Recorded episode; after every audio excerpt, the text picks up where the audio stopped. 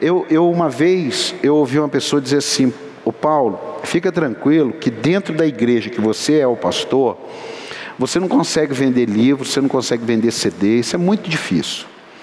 Eu fiquei com aquele negócio na cabeça. Falou, por quê? Porque eles te, eles te têm a hora que eles querem. Eu falei, puxa vida, é verdade. Tá bom. Só que agora, com a internet, você vê quanta gente que está curando as suas mazelas com as suas emoções e adequando a Bíblia para pregar. Aí você tem uma crise, você tem um desafio, você está lutando contra alguma coisa ruim, você pode ter certeza, não, não vai levantar a mão não, tá? Eu já estou pregando, não vai levantar a mão não.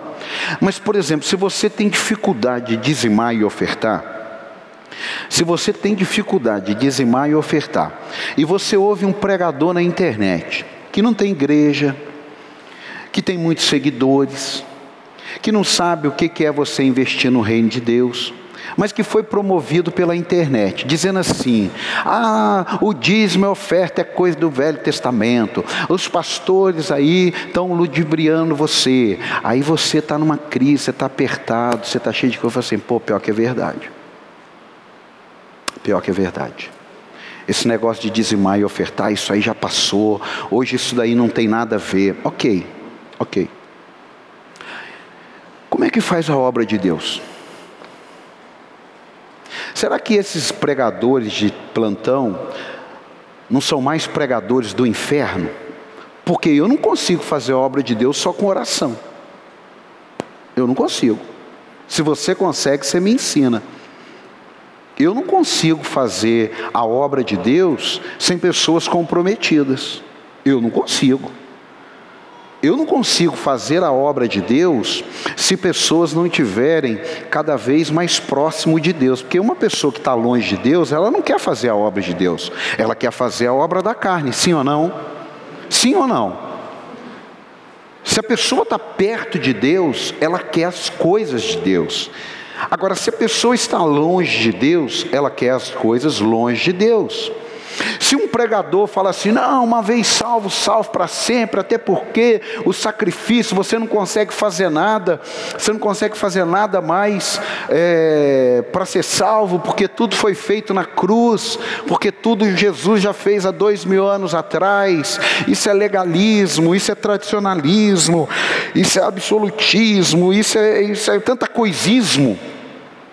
Pensa, uma pessoa que de repente é viciada, ela ouve um negócio desse, ela fala assim: pô, Jesus entende meu lado. Uma pessoa que tem amante, ela fala assim: poxa, Jesus entende meu lado. Uma pessoa que está viciado na, na, corrupção, fala, poxa, Jesus entende meu lado. Como é que eu vou parar agora? Eu ganho 10 mil nessa posição, eu roubando eu ganho 100 mil. Como é que eu vou parar agora de roubar 90 mil e vou conseguir viver com 10 mil? Vou ter que vender minha lancha, eu vou ter que vender meu iate, eu vou ter que vender minha fazenda. Como é que eu vou fazer? Por que, que uma pessoa faz isso? É porque ela se converte. E por que, que ela se converte? Porque ela tem um encontro com Deus. E por que, que ela tem um encontro com Deus? Porque ela dá a oportunidade do Espírito Santo mudar a vida dela. Agora ela faz isso como? Ela faz isso ouvindo a verdade, irmão.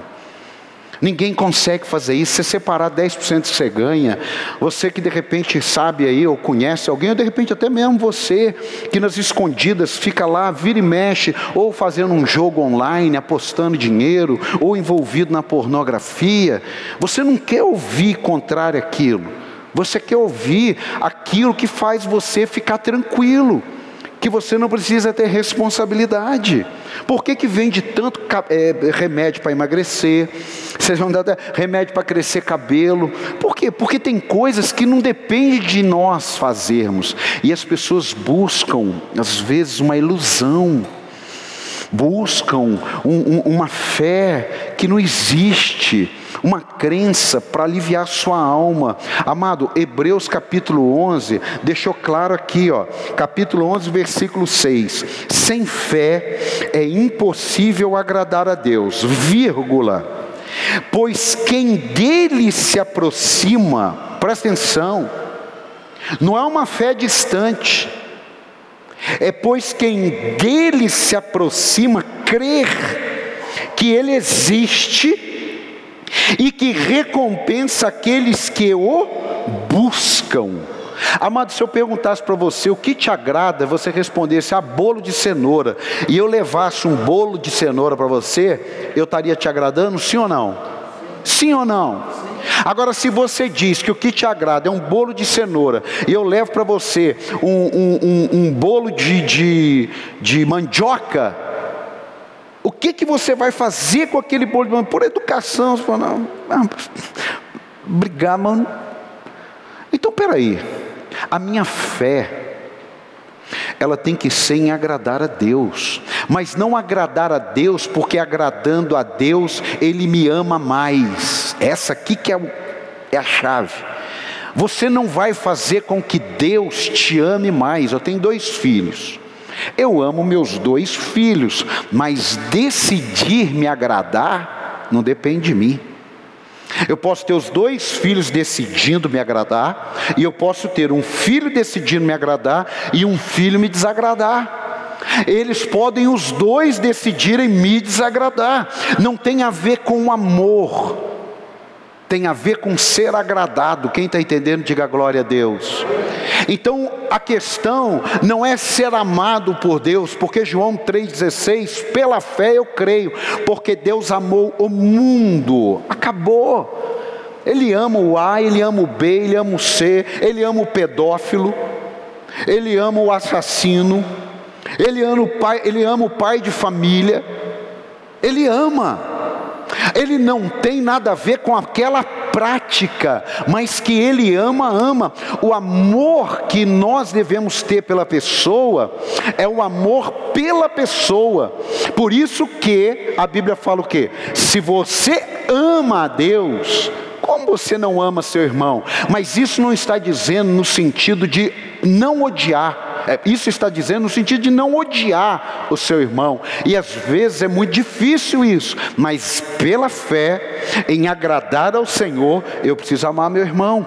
Eu posso não concordar com a atitude dele, eu posso não querer ele na minha vida. Sim, porque amar não significa gostar. Amar é outro nível. Agora, gostar é aquilo que você quer estar perto, aquilo que você quer estar junto. Então, por isso que tem muita gente que diz assim: Ah, eu amo a Deus. Mas por que você está longe dele? É porque amar dá para falar. Mas se você ama e tem um sentimento que gosta, por exemplo, você me perdoe, mas aqui eu sou um pai dessa casa aqui, meu amado. Nós estamos para fazer uma mudança e pela fé nós estamos tendo que fazer algumas pesquisas e chegamos a uma conclusão que lá na onde nós estamos indo, o culto de quinta-feira provavelmente vai ser às 20 horas. Por quê? Porque nós estamos imaginando que as pessoas daqui precisam de pelo menos mais uns 10 a 15 minutos de folga. OK? Mas sabe o que eu queria despertar em você pela fé? O culto começa às 18 o culto começa às 18. Dia de semana a gente entende. Dia de semana está todo mundo ali na agitação. Às vezes a pessoa vem direto do trabalho. Amém. Amém.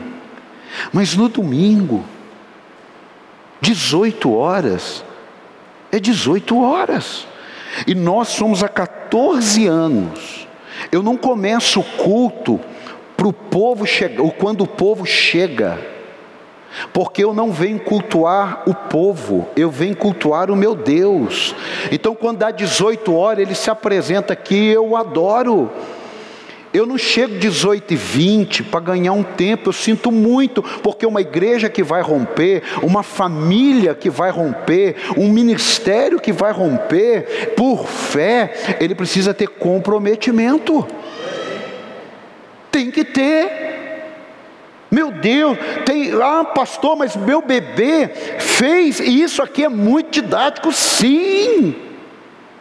Porque tem coisas na vida de crentes que não fluem, não rompem, porque eles não têm fé para conduzir a vida dele. Ele não consegue administrar o tempo dele. Eu sinto muito, isso é fé. Eu vou falar daqui a pouco, mas a fé, você sabia quando você diz assim, amanhã três horas eu vou estar aqui, você é um profeta e você prevê o futuro? Você sabia que quando você diz assim, pastor, o senhor pode me atender cinco horas na sexta-feira? Eu digo, posso. E você chega na sexta-feira, cinco horas, você é um profeta e você prevê o futuro. Agora, como pode as pessoas terem fé e vão ser profetas se eles não conseguem prever o futuro? Se você marca um médico, você chega por quê? Porque você é profeta e você prevê o futuro. Se você prevê o futuro, se você chega no horário, existem níveis simples da sua vida que Deus vai começando a te abençoar de uma maneira que você não entende. Quando você passa, aqui é difícil achar, mas vamos lá, vou pegar isso aqui. Quando você passa no chão da igreja, ou passa na igreja, e você vê um papelzinho e você se abaixa, que não é papel não, isso aqui é um adesivo. Eu vou tirar o adesivo aqui. E você faz isso aqui, ó. Pega o papelzinho, que é um adesivo, está aqui para marcar, e joga no lixo. Irmão, você faz isso porque você é profeta. Você faz isso porque você tem fé. Você faz isso porque você está num nível diferente. Se você vê um negócio desse no chão e você entende que não tem problema nenhum, Deus olha e fala assim: falta um nível de excelência. Se a sua vida ela é organizada por fora e uma bagunça por dentro, isso daí precisa ser revisto porque isso tem a ver com fé sim. Talvez você esteja me ouvindo, você que está aqui, você fala assim: não, isso aí tem alguma coisa a ver com fé? Tem. Tem sim. Porque Jesus disse assim: ó, eu vou para o Pai. E vocês não façam nada enquanto do alto não forem revestidos. As pessoas ficaram no mesmo lugar, só que não eram 120 que tinha lá. 120 foram os que sobraram lá.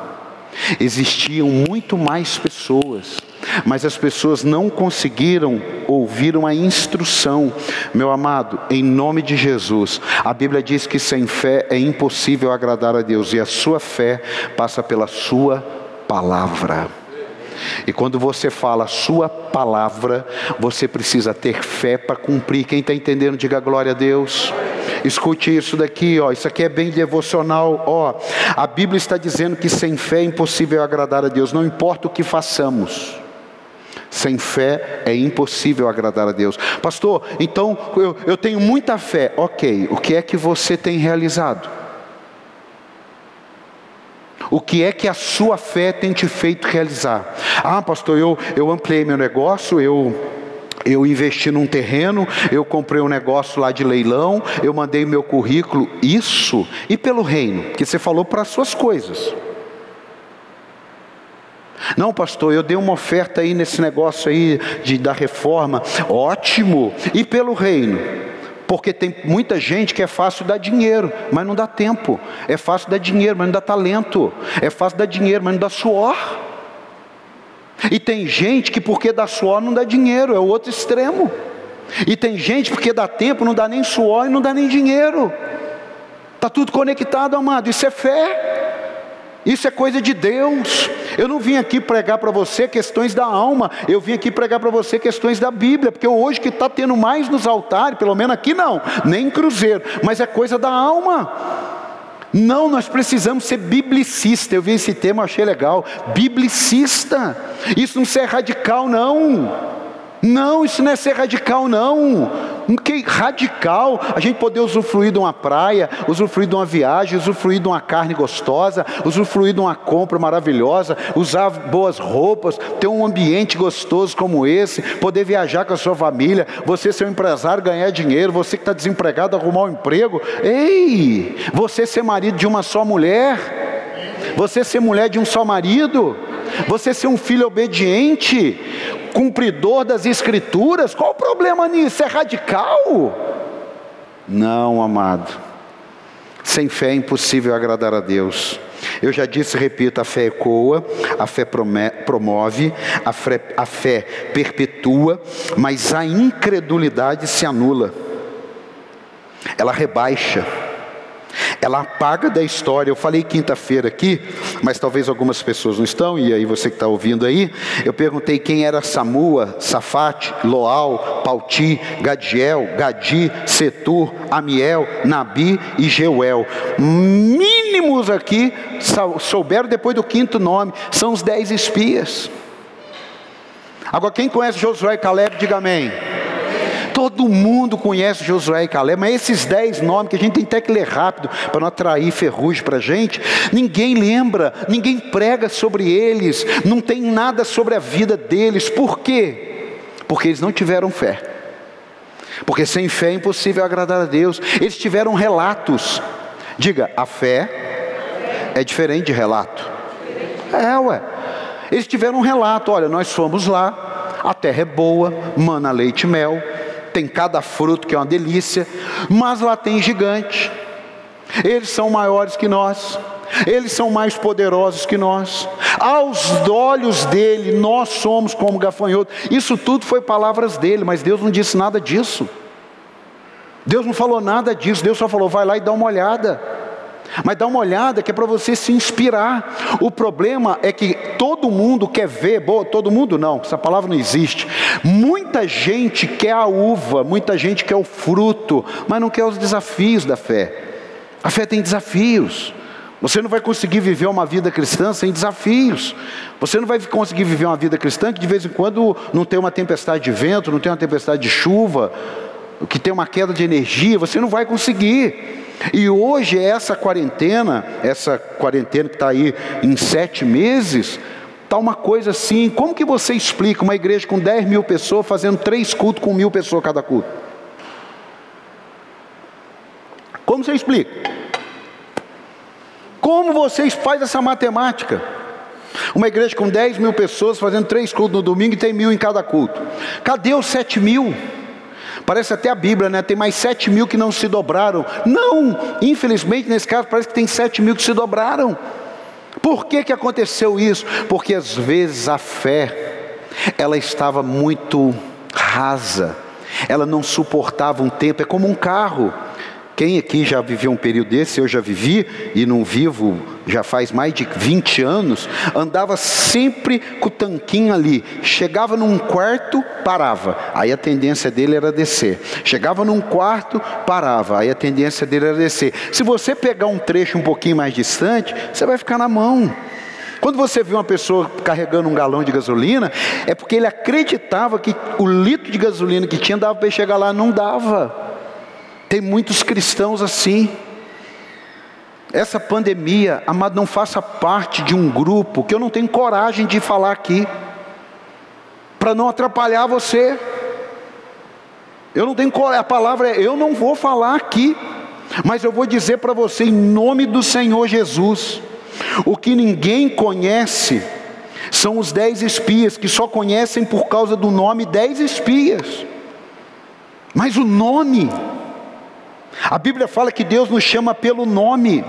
O problema é que Deus está chamando pessoas pelo nome, mas ela não reconhece mais a voz, porque ela perdeu a fé. O Espírito Santo está falando e ela perdeu a fé. Olha, o que ninguém, a incredulidade no que Deus diz, faz com que pessoas desapareçam, com gerações desapareçam.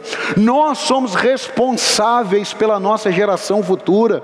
Até vou te pedir um, um, um, para que você ore aí. Deus colocou um projeto essa semana no meu coração, porque eu estava pensando, eu falei, meu Deus, eu tenho 48 anos, bem queimado mesmo, mais uns 20.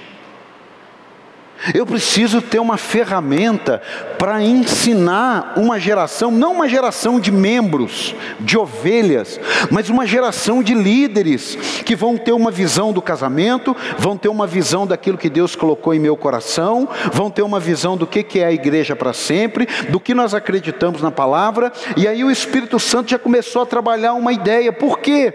Porque nós precisamos passar para as próximas gerações o que nós recebemos. Eu vi uma comentarista comentarista política dizendo que que uma nação está a uma geração de se tornar escrava.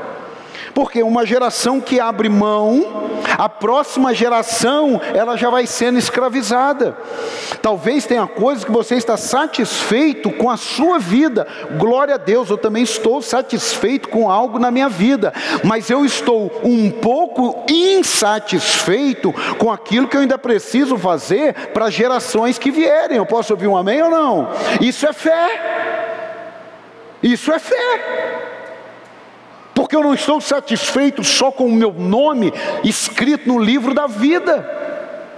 Eu quero o seu, eu quero do teu parente, eu quero do teu vizinho, eu quero do teu amigo. Eu posso ouvir um amém aí ou não? Porque eu acredito que não é o céu limitado. Ah, lá tem casa, mas só para um grupo de pessoas. Como diz os, os Jeovas aí, ah, é 140 mil, 144 mil só. Meu Deus, só 144 mil? Amados, para fechar aqui a parte do incrédulo, incrédulos não prosperam. Eles podem até ter riquezas, mas eles não prosperam, porque prosperidade é diferente de riqueza. Prosperidade é para quem tem fé, para quem serve a Deus, para quem anda nos caminhos, isso é prosperidade. Agora, riqueza, irmão, até traficante é rico. Político corrupto é rico. Empresário corrupto é rico, a gente sabe que é. Mas é próspero? Não. Por quê? Porque a Bíblia diz em Provérbios 10, 22, coloca aí. Provérbios 10, 22. Provérbios 10, 22.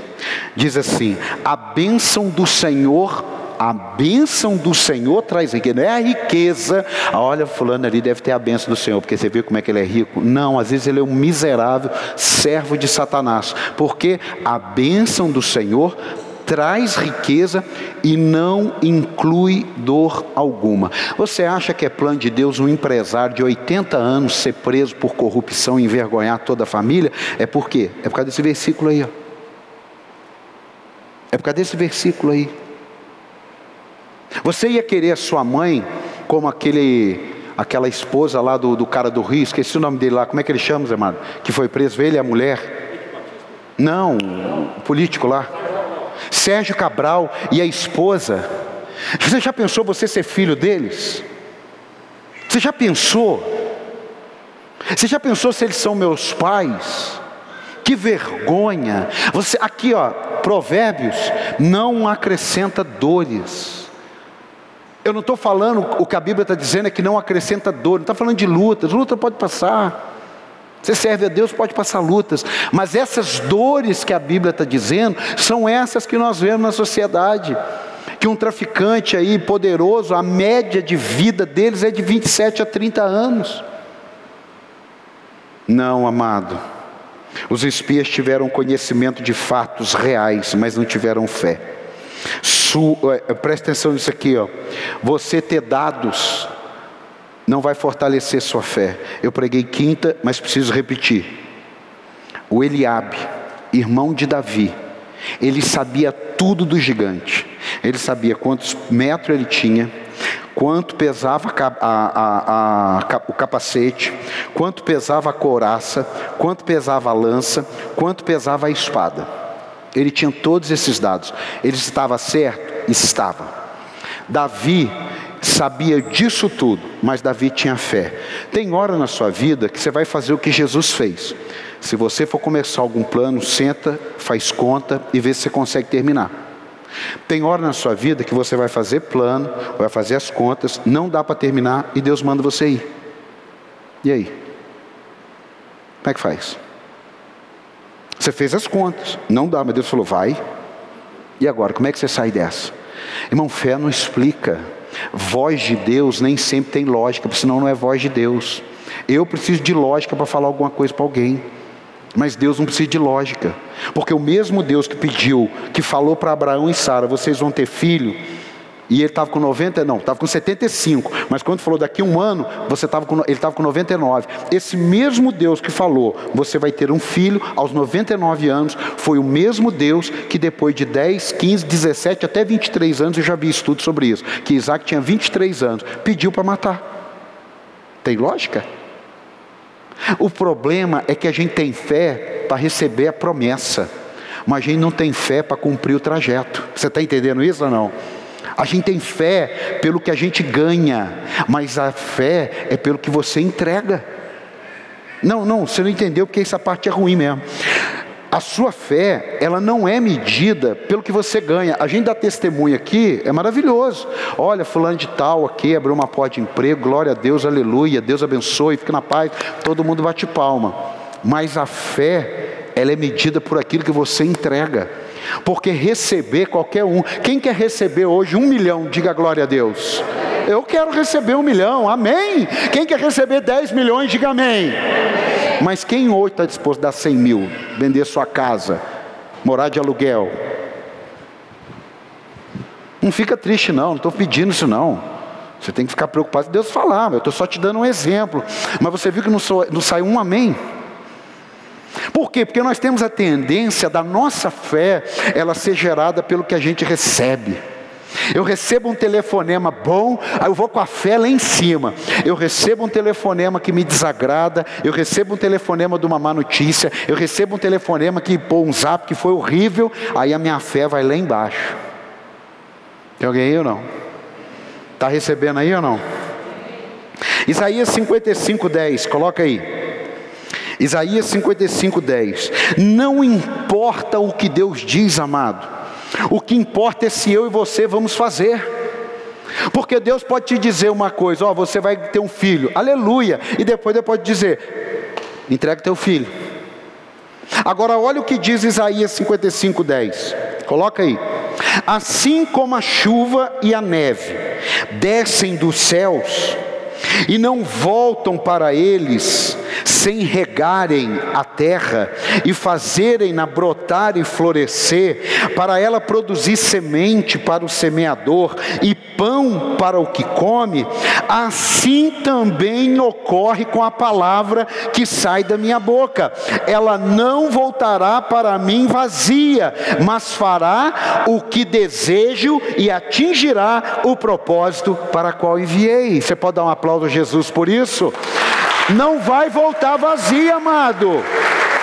Amado, não vai. Quando Deus falou, vou te dar um filho, veio o filho. Quando Deus falou assim, me dá o seu filho de volta, ele lançou a palavra, me dá o seu filho de volta. Mas conforme Abraão levava o filho de volta, o cordeiro subia. Tem alguém aí ou não? Eu vou repetir: conforme Abraão levava o filho, o cordeiro subia. Se Abraão não levasse o filho, o cordeiro não subiria. Meu amado, tem coisas na minha e na tua vida que a gente vai fazer mesmo não entendendo. Presta atenção. Tem coisas na nossa vida que nós vamos fazer mesmo não entendendo. Chegou uma época, eu posso compartilhar isso com você que vai te edificar. Chegou uma época da minha vida que eu virei um cara que tudo para mim tinha que fechar. Fechar o, a conta, o projeto. Tem que fechar. Não fechou, não fechou. Sabe o que foi isso? Foi fé nível baixo.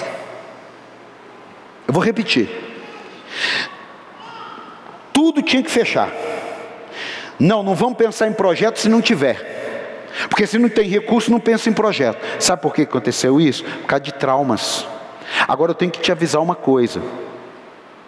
Se você deixar seus traumas do passado dirigirem tanto a sua vida quanto a vida de quem está do teu lado, você vai roubar deles a expectativa do que Deus vai fazer.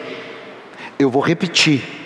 Se você deixar seus traumas do passado, seus, suas falhas, suas crises dominarem você e as pessoas que estão do seu lado, você vai ser um instrumento de empecilho naquilo que Deus quer fazer na vida da outra pessoa. Dei o exemplo quinta e tem que repetir. Por isso que uma pessoa que se dá mal no casamento e alguém fala, ah, tô, eu vou casar, faz isso não, isso é a pior coisa que você vai fazer. Mas você perguntar para mim, eu vou falar assim, meu Deus, que coisa maravilhosa que você vai fazer. Se você encontra com uma pessoa fala assim: Olha, eu vou fazer 10 anos de casado.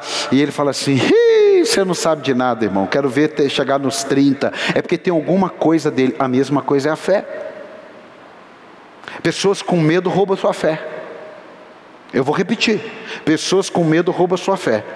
Tem coisas que eu aprendi, eu não, ninguém me ensinou, o próprio Deus Você vai aprender, mas tem coisas que você vai ter que aprender, irmão. Eu vou aqui dar algumas instruções, mas eu não vou impedir você de ter a sua experiência com Deus, porque poderia ter tido o que? Sara. O problema de Adão, Adão, Adão, problema de Abraão é que ele parou o processo de meter a faca no filho, porque a mesma voz que mandou ele passar a faca foi a mesma voz que mandou ele parar. Porque se Sara chegasse gritando, subindo o morro, ele não parava, não, hein? Presta atenção nisso aqui. Se Abraão está lá com o menino e, e Sara chega correndo, Abraão, você não vai fazer isso, ele é meu filho. E, irmão, nem tchum, nem tchum. Ele só parou não foi porque ele ficou com dó do menino, hein? Ele só parou porque a mesma voz que mandou ele ir, mandou ele parar. Então, muito cuidado quando a voz que te manda ir não te manda parar, e a voz que te manda parar é quem ficou dormindo na tenda, hein? Você tem que praticar a tua fé, hein? Você não depende da minha fé para cumprir o propósito de Deus na tua vida. Você depende da palavra, porque a palavra dele não vai voltar vazia e vai cumprir tudo que foi falado na tua vida. Ah, você podia dar um aplauso a ele por isso aí, ué? Pelo amor de Jesus. Escute. Vem cá, querido. Entrega esse grãozinho de mostarda aí para todo mundo. Nós vamos até o fim. Na hora que acabar isso aqui, a gente para de entregar. Não é para você guardar, não, só para você ver. Quem nunca viu um grão de mostarda? Nunca, nunca viu. Levanta a mão aí. É, o resto já pegou na quinta. Então, entrega para todo mundo e todo mundo vai lembrar. Ó, não adianta você marcar uma hora para Deus fazer o que você quer, porque isso não funciona, viu? Se o Senhor não fizer isso hoje, pode ser que Ele faça. Você pode dizer assim: eu vou lá na igreja hoje. Mas se Deus não falar comigo, eu nunca mais volto. Pode ser que naquele dia ele faça, mas isso não é regra não. Isso não é regra não. Pode ser. Pode ser. Eu não estou falando que não é. Eu estou falando, não baseia a sua fé nesse tipo de, de birraça, né? Não, não baseia sua fé nesse tipo de situação. Quem está aqui, diga glória a Deus. Atos capítulo 7, coloca aí. Atos capítulo 7, 54. Isso aqui tem que ter fé, irmão. E você tem que ler esses textos. Quando você não tiver legal, lê texto que se coloca para cima. Não vai ler Jeremias, profeta chorão. Não, vai ler coisas que te põem para cima. Posso ouvir um amém aí ou não? Atos capítulo 7, versículo 54. Diz assim, ó: Ouvindo isso, ficaram furiosos, rangeram os dentes contra ele contra Estevão. Mas Estevão, cheio do Espírito Santo, levantou os olhos para o céu e viu a glória de Deus. E Jesus em pé, à direita de Deus, e disse: Veja os céus abertos e o Filho do Homem em pé, à direita de Deus. Escute, vê céus abertos, prosperando, tudo lindo, empresa rompendo, trabalho fluindo, eu acho que qualquer um vê. Agora, ver céus abertos, sendo apedrejado por causa de uma fé em Cristo, aí eu já acredito que a história é diferente, sim ou não? Sim ou não?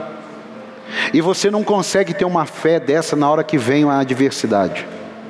Essa fé, ela é cultivada dia a dia. O que eu estou fazendo aqui hoje não é pregando uma fé que é um fogo de palha, que quando você chegar ali e se deparar com a realidade, você desanimar. Eu estou pregando aqui sobre uma fé que quando você chegar ali e ver pedrada, você vai lembrar do céu aberto. Quando você ouvir Deus te pedindo algo, você vai lembrar da entrega. Você está entendendo isso ou não? Porque você só lembrar do que recebe, Escute. Cuidado em abandonar o céu por falta das coisas da terra. A fé de muitos está assim.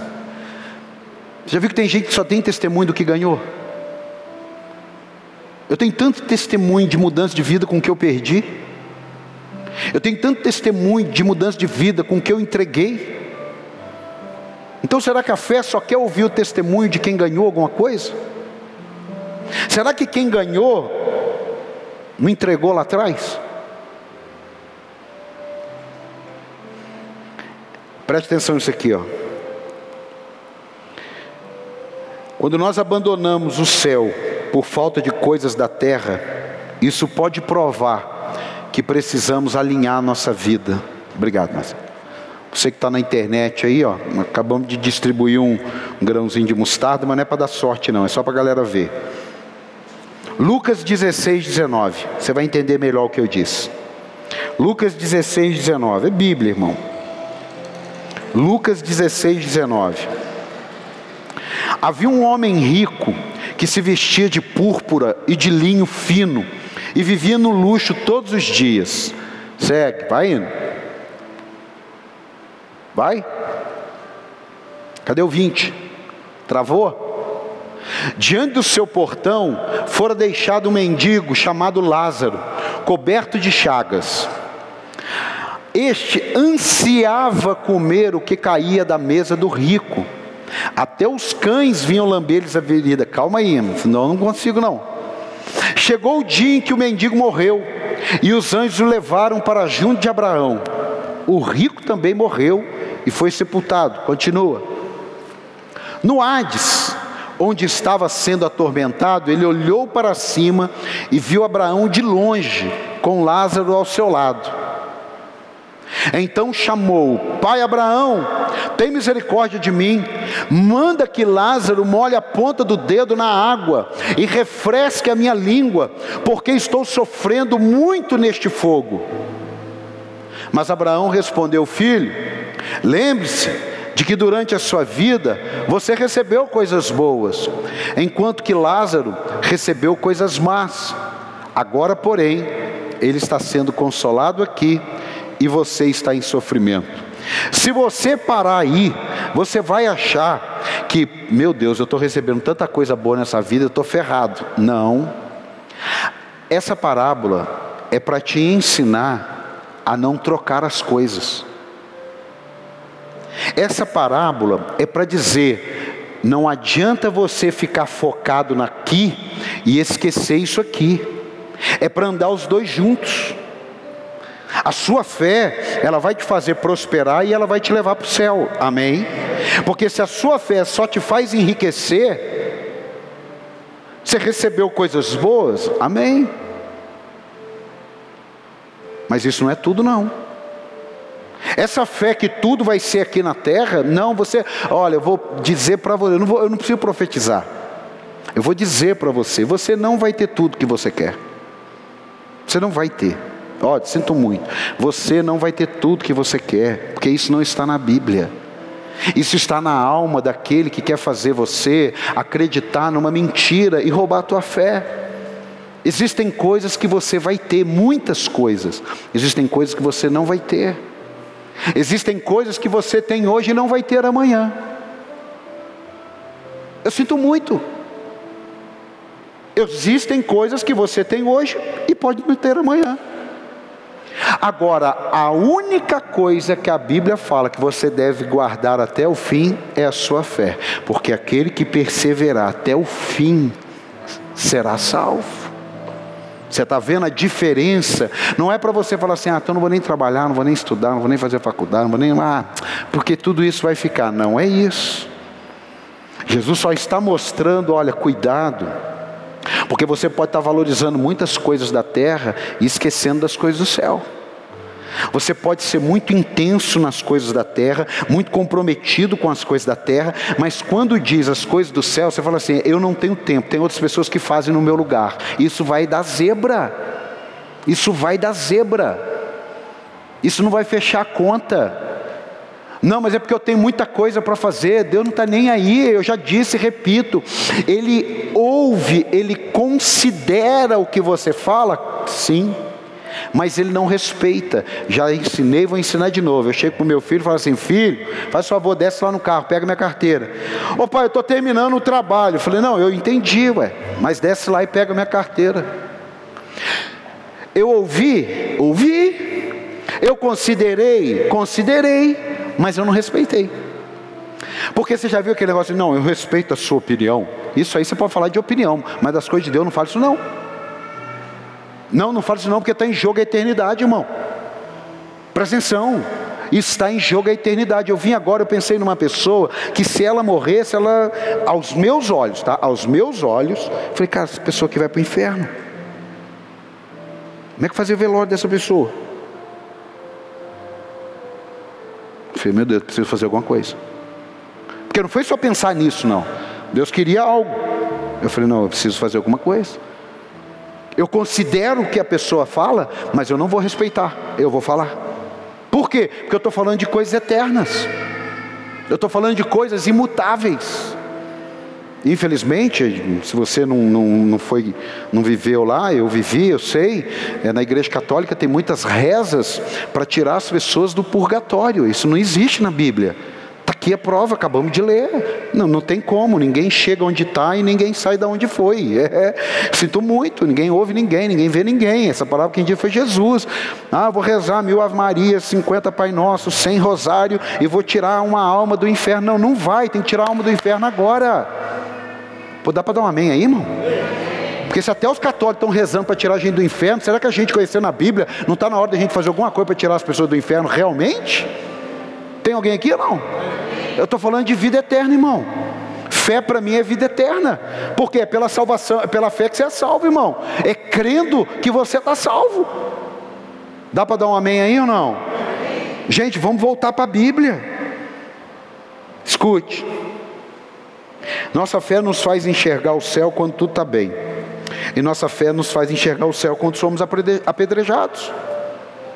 Porque se a sua fé, olha, amado, eu tenho, meu Deus, eu tenho lido, eu até tenho uma parada de umas coisas aí, porque eu falei, não, é muita informação. Mas deixa eu dizer uma coisa para você. Cuidado com quem você ouve. Cuidado.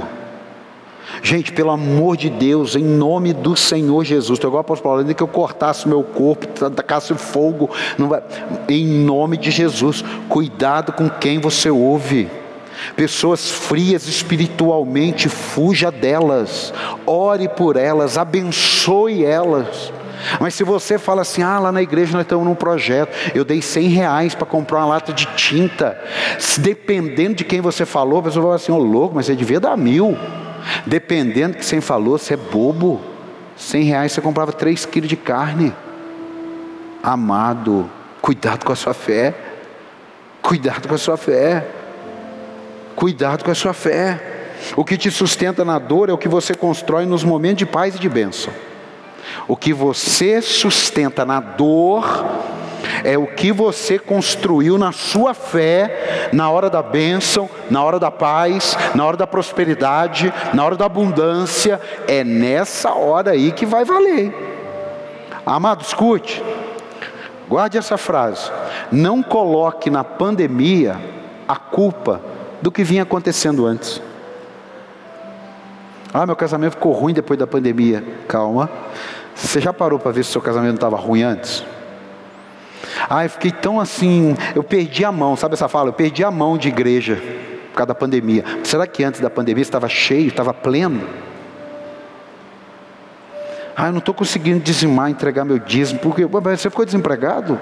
Amado, em nome de Jesus, se você parou de entregar seu dízimo, porque você está com medo da segunda onda, você tem que ter medo de Deus, da sua fé, você proteger sua fé. Tem pessoas que dizem, ah, não, eu não sei o que, que vai dar, vou segurar o dízimo, segura o aluguel, segura sua conta de luz, mas você vai segurar seu dízimo, você vai segurar o que move o céu em seu favor, para com isso, isso é fé, irmão.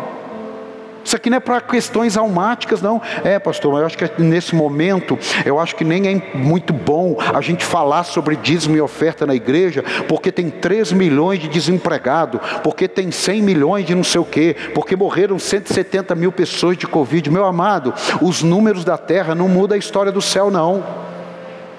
O acontecimento do céu muda o acontecimento da terra, mas acontecimento na terra, terra para terra, para com isso.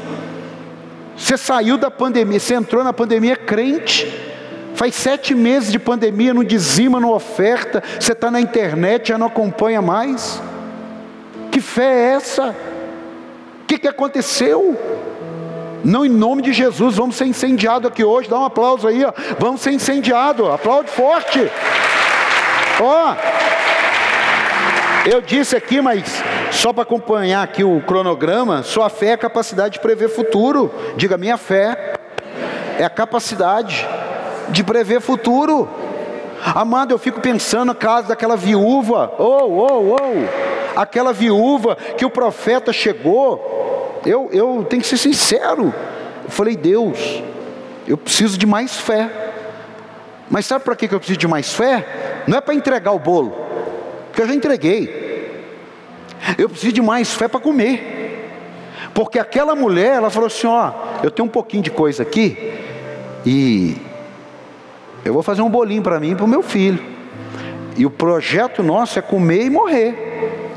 Aí o profeta falou assim: Olha, você está certinha, 50%. Você vai lá, faz o bolo e traz para mim. Irmão, tem pastores que ficaram tão assombrados que se ele pudesse, ele falava assim: ó, enquanto não tiver a pandemia, a gente não precisa dizimar e ofertar, não. Tem líderes que, se pudesse, dizer assim: ó, nós vamos dividir 30% só para dízimo e, e oferta, não precisa dar não. Não precisa dar não, porque a gente está no meio de uma pandemia. Ei, ei, ei, ei, para. Isso aí não tem nada a ver com fé. Talvez você está precisando de uma fé, uma fé bíblica e não uma fé almática. Porque fé da alma, você não consegue cumprir os preceitos de Deus. Fé da alma, você vai trafegar nos sentimentos. Ah, tadinho, talvez eu falasse assim, meu Deus. Você já viu quando alguém de repente não tem uma condição e te dá um presente, você fala assim, puxa vida, não, não precisava fazer isso. Meu Deus, você, você, meu Deus, não faz isso não. Olha aqui como é que a gente é. Olha como é que a gente é. E o profeta falou assim: me dá aí para eu comer. E ó, é porque eu vou comer que não vai faltar as coisas. O que, que Deus diz? Trazei todo o dízimo e oferta a casa do tesouro. Primeiro sobra aqui, para depois suprir aí. Ficou ruim? Não, isso é Bíblia. Isso é Bíblia. Aí você vai para a internet, pega um garoto de 28 anos e fala assim: é porque num período como esse, os pastores tinham que ter uma outra visão, tinha que ter outra visão. O, o, inferno é que tem que ter uma outra visão, porque a minha visão é do céu, amado. A mesma visão com pandemia e sem pandemia. O mundo vive já em pandemia há muito tempo. Vira e mexe, a galera da China é até comum usar. Agora, por que, que lá o evangelho é fechado? A gente tem que pensar nisso. Um amigo meu que gosta de estudar escatologia, ele falou que agora ele lê jornal. Não precisa ler Bíblia mais sobre o final dos tempos. Lê jornal. Porque a Bíblia a gente lia há 200 anos atrás. Que hoje pode ler jornal que está tudo na Bíblia. Os governos, os valores, o amor, está tudo na Bíblia. O engano, o engano, no mundo jaz o maligno. Nós não sabemos mais hoje o que é verdade. Uma ele, onde já se viu numa eleição nos Estados Unidos, a gente ficar na dúvida se é verdade. Um país que a, a, a, Luciana aqui, eu não sei se foi a Luciana, minha, minha mulher, que lá nos Estados Unidos comprou um monte de coisa, esqueceu um cinto. E um dia depois voltou lá na loja e falou assim: Olha, ontem eu comprei um cinto e eu esqueci de levar. Qual? Esse aqui. Ah, tá, pode levar. Um país assim. E hoje, assim, mas será que está mesmo? Tem, tem, tem 21 mil mortos que votaram. Irmão, o mundo não vai melhorar. Digo, o mundo não vai melhorar. Agora, pode estar na Bíblia, irmão. Diga assim: quanto pior o mundo ficar, não, você falou com medo, mas você não precisa ter medo, você pode falar com fé. Quanto pior o mundo ficar, Maranata, ora vem Senhor Jesus. Dá um aplauso aí, ora vem Senhor Jesus, porque Ele vai vir quando tiver um caos. Ele vai vir quando tiver uma tragédia, porque Ele falou. Eu não vou vir quando tiver tudo bom, eu vou vir quando tiver tudo devastado, e aí eu vou levar a minha igreja, e as portas do inferno não prevalecerão contra ela. É isso que o versículo está dizendo: que quando Jesus for levar a igreja, não, não vai subir, não, vai subir sim. Você está entendendo, irmão? Ah. Para fechar aqui, ó.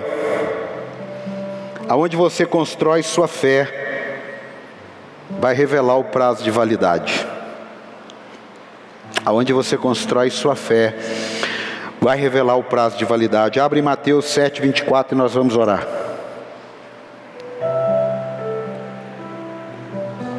Ah, meu amado, pede para Deus colocar um filtro espiritual no seu ouvido. Pede para Deus, fala, Espírito Santo, coloca um filtro espiritual profético no meu ouvido e um filtro espiritual na minha boca, para eu não falar besteira e não ouvir, e se ouvir, saber tirar a sujeira e deixar só a verdade. Mateus 7, 24. Portanto, é isso? É. Quem ouve estas minhas palavras e as pratica, é como um homem prudente que construiu a sua casa sobre a rocha. Caiu a chuva, transbordaram os rios, sopraram os ventos e deram contra aquela casa e ela não caiu, porque tinha seus alicerces na rocha. Mas quem ouve estas minhas palavras e não as pratica, é como um insensato que construiu a sua casa sobre a areia. Caiu a chuva, transbordaram os rios, sopraram os ventos e deram contra aquela casa, e ela caiu, e foi grande a sua queda. É a fundação da sua fé.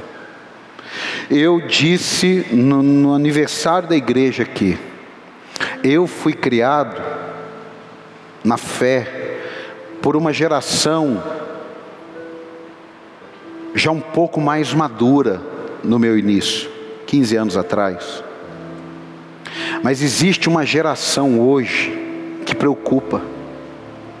Mas não é só preocupa, a gente precisa pregar o reino. Uma geração que de repente ela não está entendendo. E, e, e, quando eu digo uma geração agora, eu não estou falando de idade. Eu estou falando de novos convertidos. As pessoas vão se convertendo. Não estou falando da galera de 20 anos. Eu não estou falando de cronologia. Eu estou falando de Kairos, tempo de Deus.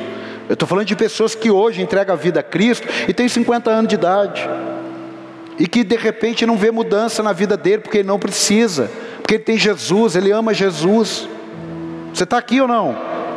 É essa geração que eu estou dizendo. É essa geração, a geração de quem está nascendo agora. Por que, que Deus colocou um projeto no meu coração? Para os futuros líderes, para a gente sustentar a família, para a gente sustentar valores, para a gente sustentar princípios bíblicos. Será que daqui a 40 anos, se nós não fizermos um alicerce o mesmo altar que eu preguei a palavra de Deus, e que agora eu durmo no, no, Senhor, será que o mesmo altar vai estar sendo pregado a palavra de Deus? Será que seus netos vão estar ouvindo a palavra de Deus? Eu vou fazer a minha parte. Jesus vai fazer a parte dele, cada um faça a sua parte. Eu edifico a casa na rocha se eu quiser. Porque eu posso decidir edificar a casa na areia para levantar mais rápido, para gastar menos dinheiro. Olha o dinheiro que vai numa fundação. Eu fui naquele prédio que caiu lá, o World Trade Center, em Nova York. Você não cansava, você cansava de descer. Descer, vai descendo. Por quê? Porque a fundação lá embaixo era quase igual que estava para cima. Quanto dinheiro que estava enterrado para que aquilo, ó, e aquilo lá foi derrubado por dois aviões. Meu amado, não pode deixar uma noticiazinha ruim derrubar a casa que é Cristo em você. Não dá. Isso é uma escolha, você é um jovem. Eu ouvi um negócio que é muito, foi muito lindo. Talvez o seu contexto seja diferente, mas quando você entregou sua vida a Cristo, quando eu entreguei a minha vida, quando o outro entregou, todo mundo ficou igual, irmão. A gente não, é claro que é muito bom ter um lar de um jeito, mas a partir do momento que eu recebi uma identidade espiritual, essa espiritual prevalece sobre a natural. Você está entendendo isso ou não? Você tem que crer. Você tem que ter fé para isso. Eu sou uma nova criatura, eu sou filho de Deus, eu tenho direito de vencer na vida. Eu posso não ter um pai que paga uma faculdade, mas eu posso trabalhar, posso fazer uma distância e vou ter meu trabalho, e vou seguir minha vida. Eu posso não ter tido aquilo, mas Deus vai construir minha história, e os meus filhos terão seus caminhos aplainados. Amém. É assim que você tem que pensar, porque é isso que o lado oculto da vida quer que você tenha raiva, é igual o, o filme do Coringa. Aquilo é uma apologia para quem se esforça. É melhor, para quem não se esforça que eu só tenho direito de ser dependendo de onde eu nasci, e que se eu não nasci ali no lar que eu queria, eu sou um revoltado de nascer no lar que eu não queria. Como um amigo meu falou, quando ele era criança, ele olhou no, no, no, na, na cerca da casa dele e viu uma bicicleta novinha que o vizinho dele ganhou. Ele falou: Por que, que eu não nasci do outro lado da cerca? Era para eu ter aquela bicicleta ali. Ah, meu amado, você não precisa nascer nem do lado da cerca de cá, nem do lado da cerca de lá. Você precisa nascer de novo. Dá um aplauso aí. Você precisa nascer de novo. Para terminar, a Bíblia conta a história de uma mulher em Lucas 8:45, que ela tocou em Jesus. Nem vou abrir não. Ela tocou em Jesus. Ela tocou porque ela não tinha mais nada. Ela tocou porque ela acreditou numa voz. Ela tocou porque ela acreditou na notícia. Você sabia que essa mulher ela acreditou na notícia? Porque ela não viu Jesus, não falou com Jesus, não teve encontro com Jesus, não recebeu um WhatsApp de Jesus, nada. Ela ouviu falar de Jesus, uma notícia. Ela falou: Quer saber? Eu vou fazer a minha parte. A sua fé tem que fazer isso com você. Amanhã eu não sei o que te espera na segunda-feira. Eu só sei de uma coisa: que na segunda, na terça, na quarta, sem fé é impossível agradar a Deus. Dá um aplauso, fique de pé. Eu quero fazer uma oração. Pastor Zé Mário, pega o microfone aí. Eu quero fazer uma oração. Pastor Zé Mário vai orar. Mas se você, preste atenção, preste atenção, pastor, eu estou precisando dar uma abastecida na minha fé. Eu estou precisando. Isso não é para você ter crise, não, isso é para você ser abençoado, amém? Amém? Pastor, eu estou querendo, vem cá, pastor Zé Mário. Pastor, eu estou querendo ter tipo uma carga. Esse, um tempo atrás o carro meu acabou a bateria, teve que mandar um cara lá e dar uma carga na bateria. Você precisa de uma carga na sua bateria, não importa o motivo que ela descarregou. O que importa é se você precisa de uma carga na sua bateria. Tem os lugares marcados aqui. Sai do seu lugar, vem aqui na frente. Vem aqui, fica aqui nos lugarzinhos marcados. Sai aí. Isso, vem, vem, fica aqui, ó. Tem um adesivinho em cada lugar, ó. Você precisa de uma carga. É melhor você ter uma carga do que você ficar parado porque está sem carga. Isso, chega aqui, vem aqui, fica aqui. Tem mais alguém? Sai do seu lugar. Isso, isso, pode vir. Se tem, vem. É porque tem gente que fala assim, ah, deixa aí mais um que eu vou. Não, se tem, você vem. Se não tem, você não vem. Isso, então vem. Tem um espaçozinho, um metro e meio de cada um. Isso. Tem mais alguém para a gente orar? Tem mais alguém? Se tem, vem. Se não tem, não vem. Estenda suas mãos para cá. Isso, vem. Tem um irmão vindo. Está tá vindo? Não está vindo? Tem mais alguém? Não? Não? Então estenda suas mãos para cá. Pastor Zé Mar, ore por todos nós, em especial por esses três que estão aqui, porque sem fé é impossível agradar a Deus. Senhor Deus e Pai, em nome de Jesus. Nós estamos diante de Ti, Senhor, buscando direção, buscando um renovo para nossas vidas. Glória a Deus. Em especial esta noite, Senhor, pela nossa fé. Oh, Precisamos, Santo. Senhor, em nome de Jesus. Aleluia. Que a nossa fé transborde. Oh, Deus, toque em cada um. Que a nossa fé, Senhor, nos dê direção. Aleluia. Nos dê foco, nos dê paz. Glória a Deus. Dê, Senhor, força para vencer todas Aleluia. as batalhas diárias, Senhor. Mas principalmente Que a nossa fé, Senhor, nos faça Oh, vencer o Deus. pecado, Senhor. Nos faça vencer esse mundo, Senhor. Em nome nome de Jesus. que a nossa fé, Senhor, seja uma fé que pessoas, que ajude pessoas. Que a nossa fé, Senhor, de vida, Senhor, o que é certo, o que é errado, e tire Aleluia. de nossas vidas o profano, tire de nossas vidas tudo que não é do Senhor.